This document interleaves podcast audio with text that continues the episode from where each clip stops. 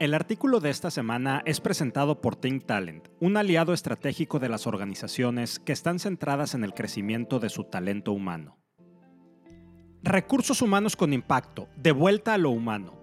Los últimos 18 meses, a partir de los profundos cambios en las dimensiones personales y laborales de la gente a nivel mundial por efecto de la gran pandemia, las estructuras organizacionales y formas de pensar dentro de la empresa se están redefiniendo de forma acelerada las organizaciones se han dado cuenta que deben volver a centrarse en las personas.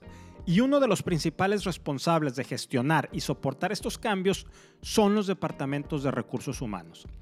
Este rol, recursos humanos, ha tenido en los últimos 120 años profundas y significativas transformaciones más allá del nombre con el que se le ha conocido.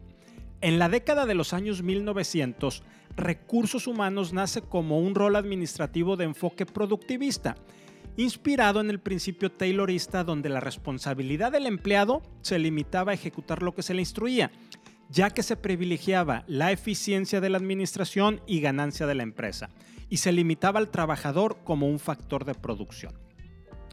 Ya en los últimos años, esta función ha tenido un enfoque proactivo y estratégico, sin olvidar que en 2015 la revista Harvard Business Review sugería que era hora de hacer explotar los recursos humanos y construir algo nuevo, ya que recursos humanos, dice esta revista, se centra demasiado en las curiosidades administrativas y carece de visión y conocimiento estratégico, y los ejecutivos de empresa no tienen prisa por adoptar iniciativas de recursos humanos. Esto, en definitiva, ya cambió.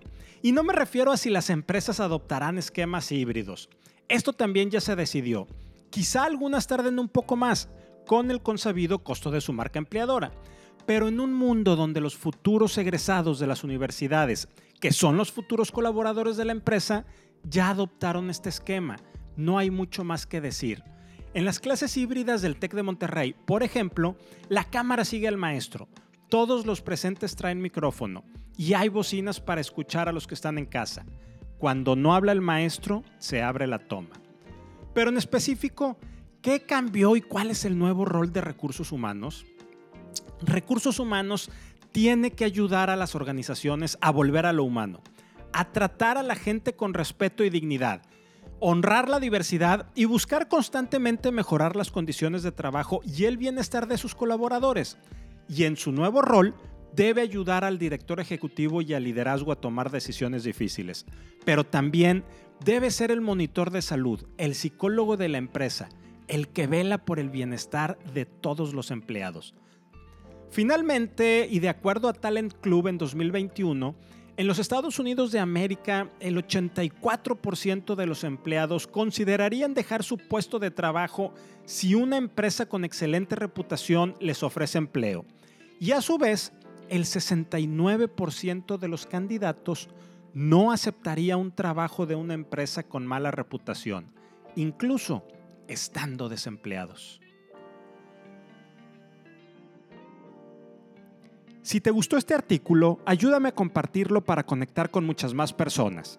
Y si quieres contactarme, escríbeme a rogelio.humanleader.mx. Nos escuchamos la siguiente semana.